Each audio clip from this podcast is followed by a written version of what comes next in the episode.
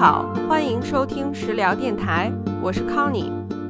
食疗电台的目的是带给大家最新最中立的营养学知识，帮助你更好的了解自己和食物的关系，为健康做出更好的选择。搜索“食疗”，饮食的食，聊天的聊，订阅电台，你将会收听到更多关于营养、健康饮食、运动锻炼和生活方式方面的知识。如果节目对你有帮助，欢迎点赞并转发给有需要的家人和朋友，感谢支持。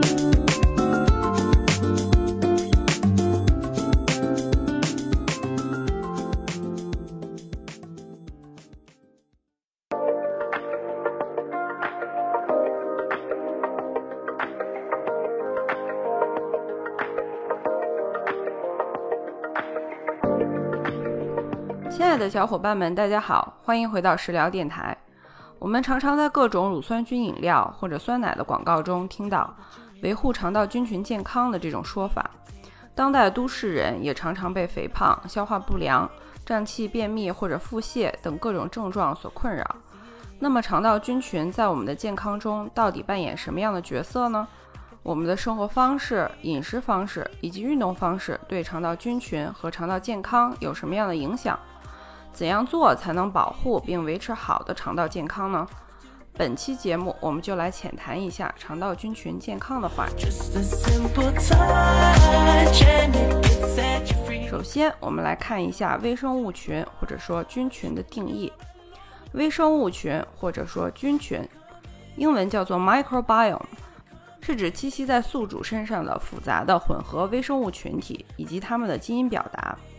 包括了细菌、古菌、真菌和病毒。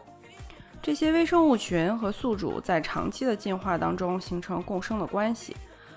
它们与宿主之间相互作用，形成一个精妙并且复杂的生态系统和有机环境。微生物群在我们的生活环境当中无处不在，空气、土壤和水域当中都存在它们的身影。在我们的人类身上。寄宿着数以百兆计的微生物，主要是分布在我们的皮肤、消化道和黏膜组织，比如说口腔、鼻咽腔、阴道、尿道等位置。寄宿在人类身上的微生物数量是我们整个人体总细胞数量的十倍之多，所以，我们每一个人其实都是一个微生物小宇宙。当我们提到细菌的时候，都会觉得很脏，对身体有害。但是其实绝大多数寄居在我们身上这些微小的朋友们，不仅不会伤害我们，反而对我们的健康至关重要。有一项2014年由加州大学旧金山分校发布的有趣的研究显示，拥有宠物狗的家庭环境当中存在一些独特的微生物浮尘。婴幼儿早期如果与宠物狗狗接触，可以帮助提高免疫力，减少患上呼吸道过敏症的风险。更加有趣的是。这些微生物群就和我们的 DNA 指纹一样，是独一无二的，没有一个人身上的微生物群是相同的。这些微生物群是如此的丰富多样，目前已知的仅仅是生活在我们肠道中的菌群基因种类就已经超过了三百三十万个，而相比之下，我们人类总体的基因总数才不过是两万两千个而已。我们每一个人类个体在基因上的相似度达到了百分之九十九点九以上，但是我们每一个人手掌上和肠道内的微生物的相似度仅仅是在百分之十到百分之二十左右。所以说，用微生物来标记我们每一个人的独特性，可能是更加准确的。微生物研究为未来研发个人定制化的药品和医疗解决方案提供了重要的基础。人类微生物群也总是处在一个动态的变化的过程当中，它们受到环境因素，比如说气候、湿度和温度、饮食以及宿主生活方式的影响。下面我们来看一看肠道菌群的种类。今天我们的节目主要是要聊一下我们人类消化道里面的微生物菌群，也叫做肠道菌群，因为它们大多数都生活在我们的大肠内。英文叫做 gut microbiomes。虽然说寄宿在人类的身上，尤其是我们消化道内的菌群都是从环境当中获得的，但是科学家们惊讶地发现，脊椎哺乳动物的肠道菌群种类和自然环境当中微生物群体有着天壤之别。这很有可能是因为这些菌群和我们一同进化了几百万年，也是一个物竞天择的产物。它们适应了我们肠道当中温暖、湿润、富含营养物质并且稳定的环境。肠道菌群的构成非常复杂，种类繁多，主要是被划分为三大种类型。第一种是共生菌群，主要是由拟杆菌、梭菌、双歧杆菌、乳酸杆菌。现在市面上各种补充益生菌的产品，主要就是双歧杆菌和乳酸杆菌。有很多益生元或者是益菌生，就是用于补充或者刺激肠道内的双歧杆菌的生长。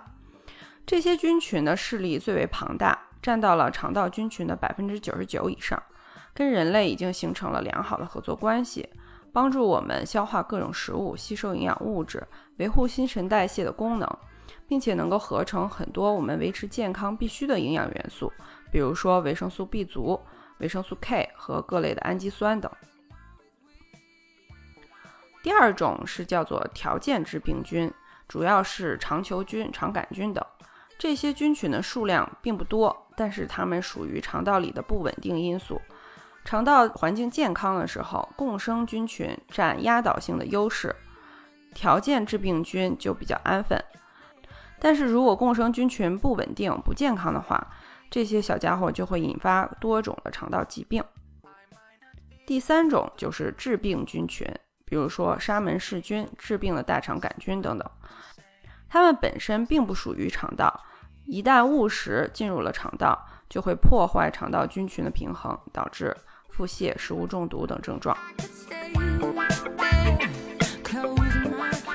肠道菌群与人类的健康有着很多方面的深刻影响，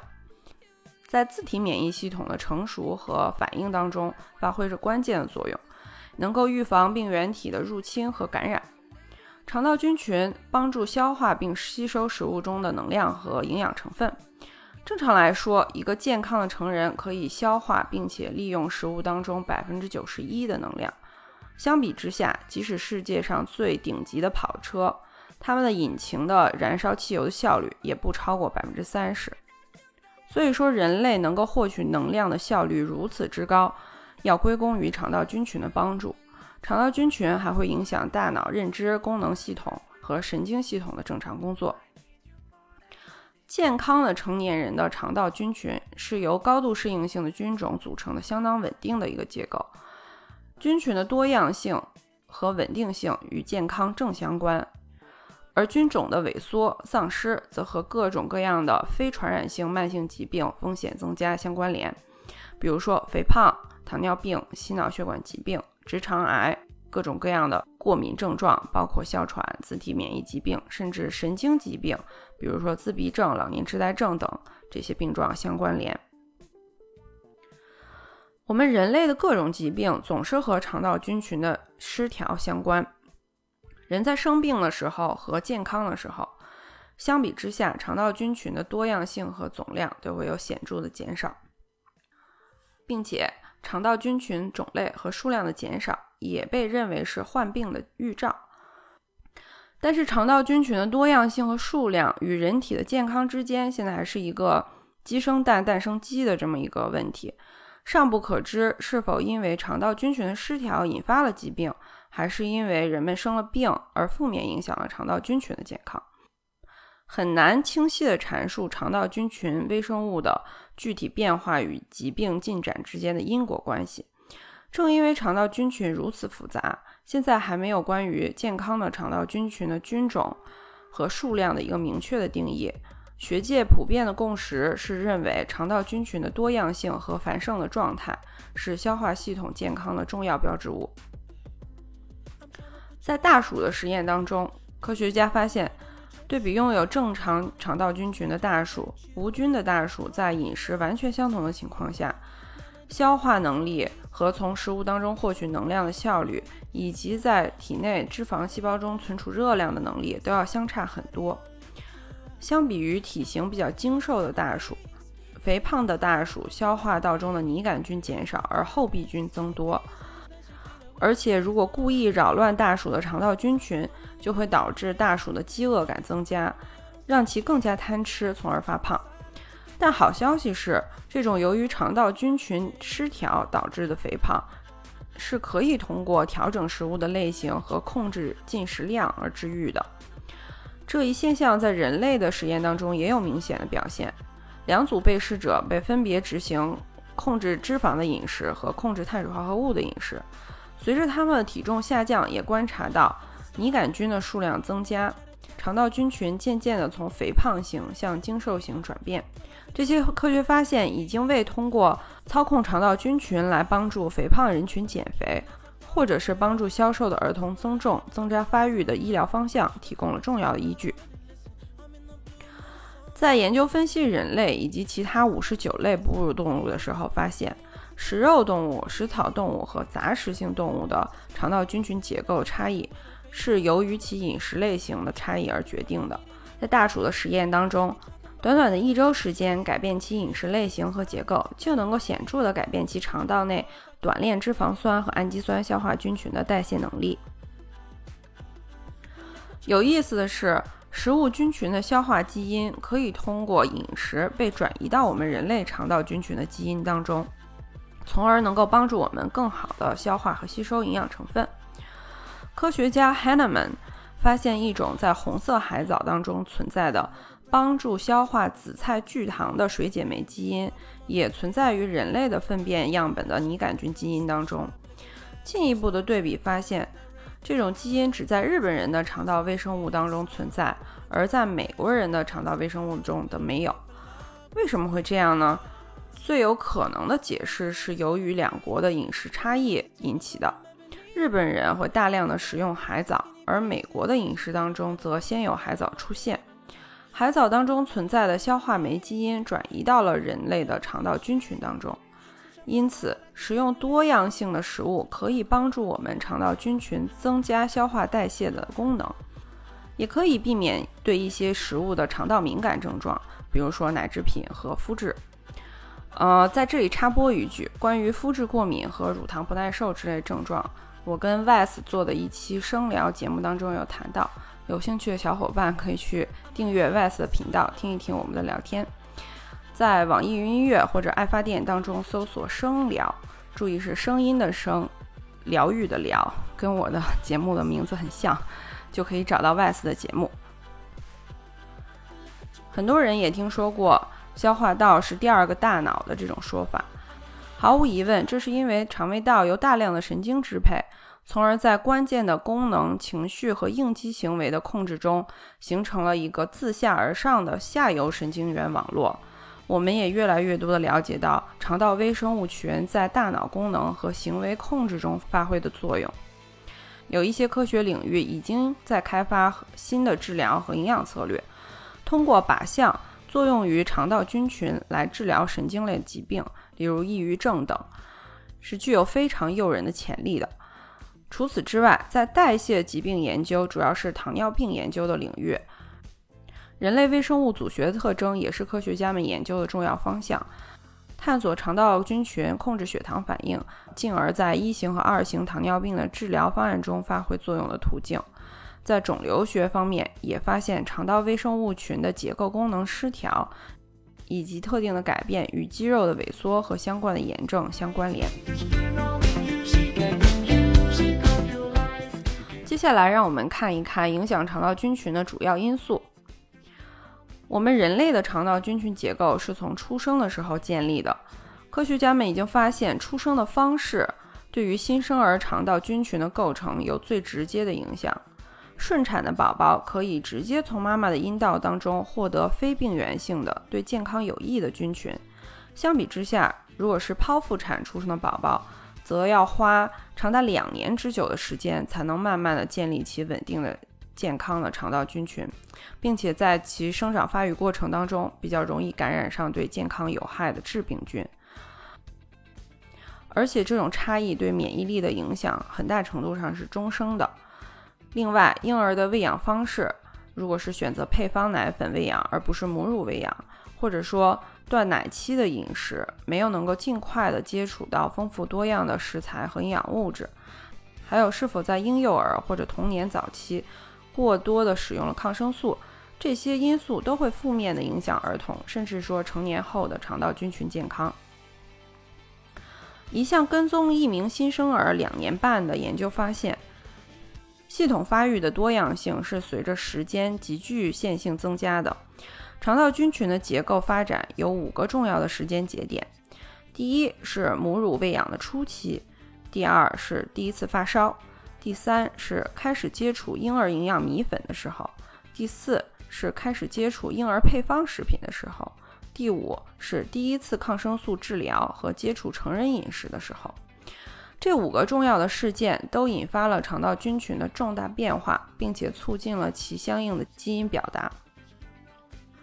例如，当婴儿开始完全接触成人饮食之后，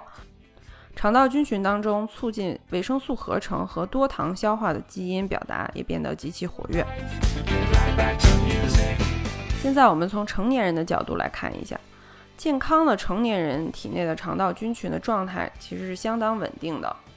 现在学界试图弄清楚的关键问题是，是否能够通过干预手段帮助调整肠道菌群，从而达到促进健康的目的。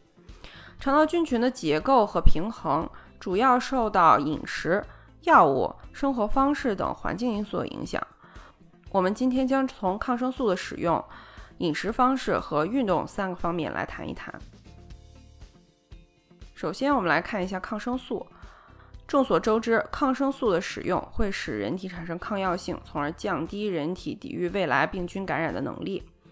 我们现在医疗上使用的都是广谱抗生素，也就是说，这些抗生素在帮助我们杀死有害菌的同时，也会杀死有益菌。因此，抗生素会严重的影响肠道菌群的健康。研究显示。三到四天的广谱抗生素环丙沙星的治疗，就会使肠道菌群的种类、数量和分布急剧降低。肠道菌群在治疗后一周左右的时间开始慢慢的恢复，但是恢复的速度和状态则因人而异。对比治疗前后，观察发现有一些菌种并不能够完全恢复到之前的状态了。事实上，抗生素对肠道菌群的负面影响可以持续长达到四年之久。搞清楚有哪些生物性和非生物性的因素影响肠道菌群的健康状态，以及对抗生素干扰的抵抗和恢复能力，是未来人为医疗操控肠道健康的关键。但是，由于我们不能够在健康的人体上做实验，这个道德的限制，这一领域的研究进展还是比较慢的。必须要再强调一遍。千万不要滥用抗生素。如果你有一些感染的症状，一定要遵守医嘱，按时按量使用。接下来，我们来看一下饮食方式对肠道菌群健康的影响。在这里，主要引出的一个概念叫做纤维缺口。越来越多的科学依据指向，现代都市人的生活方式，尤其是西方化的饮食结构，会导致人类肠道菌群的严重缺失。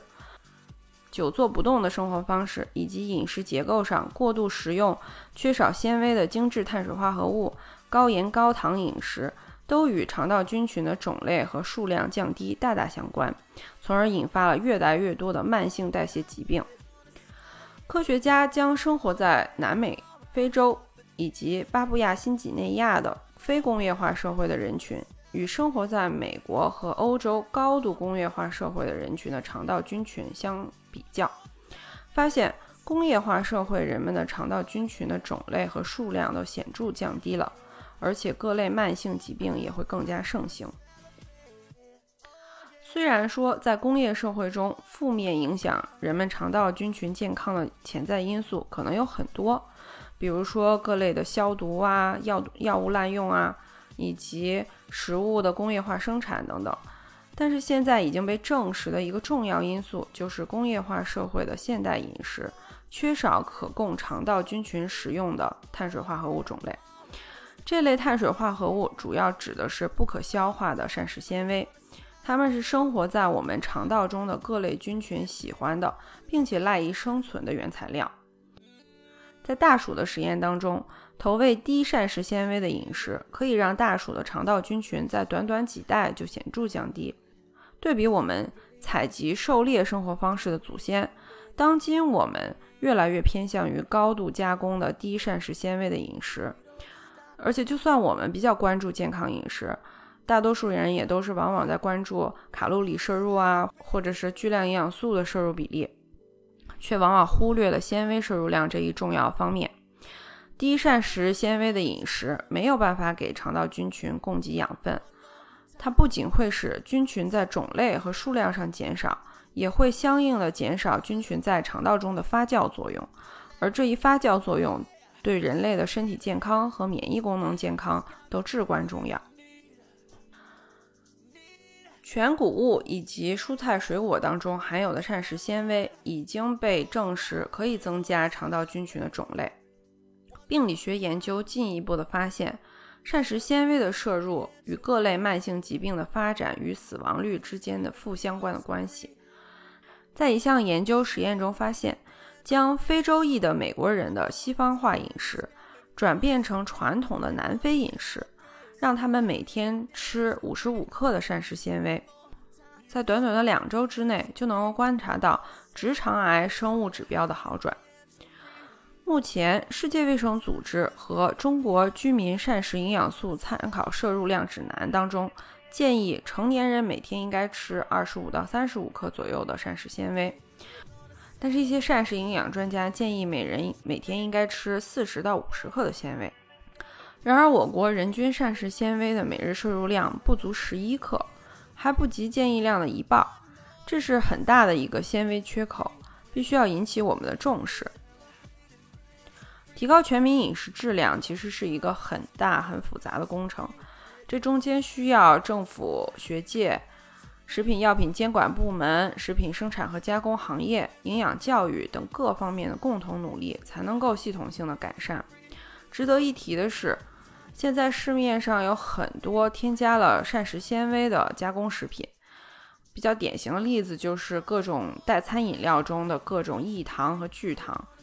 它们标榜能够增加饱腹感，没有什么额外的热量，也不会让你发胖，还有说是益于肠道菌群的健康。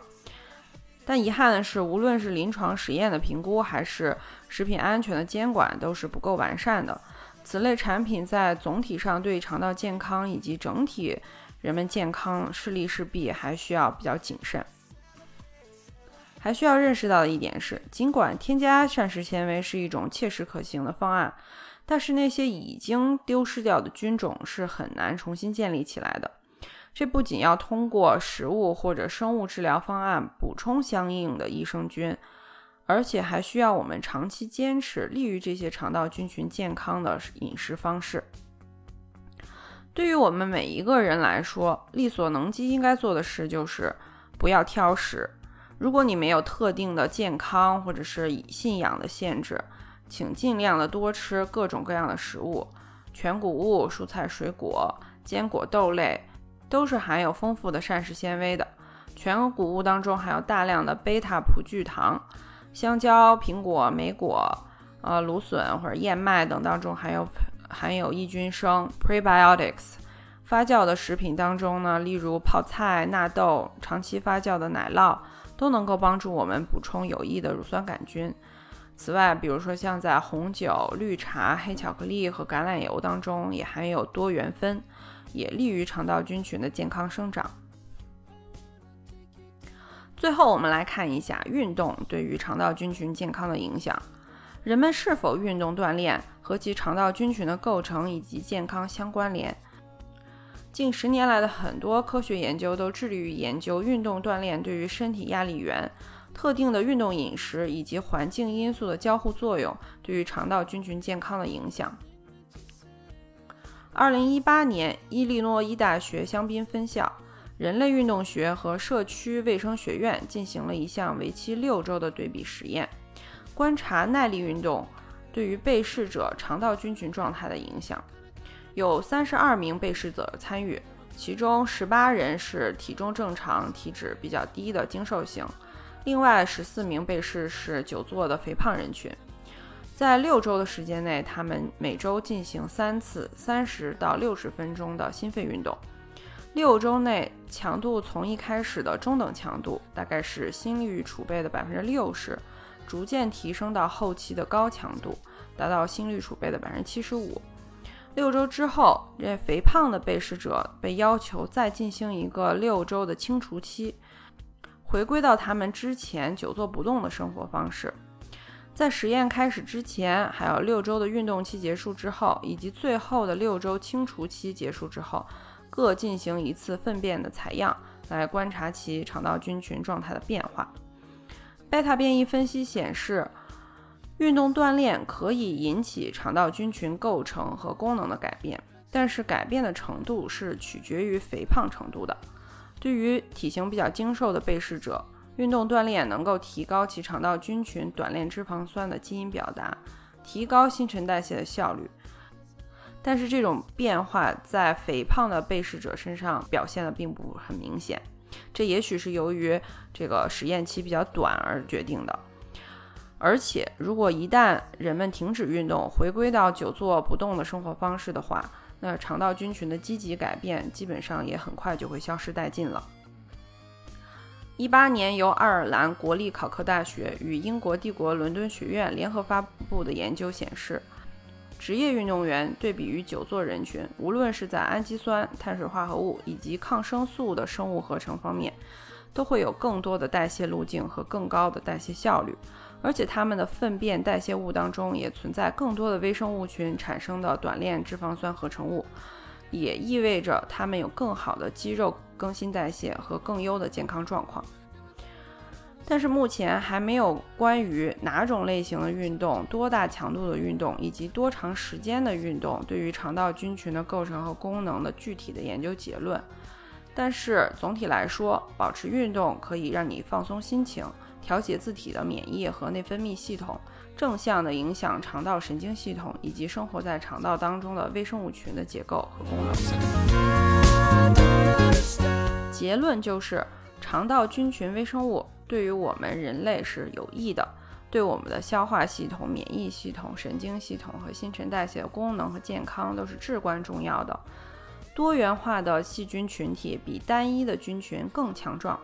它们更有能力对抗外来入侵且可引起疾病的有害菌种或者病毒。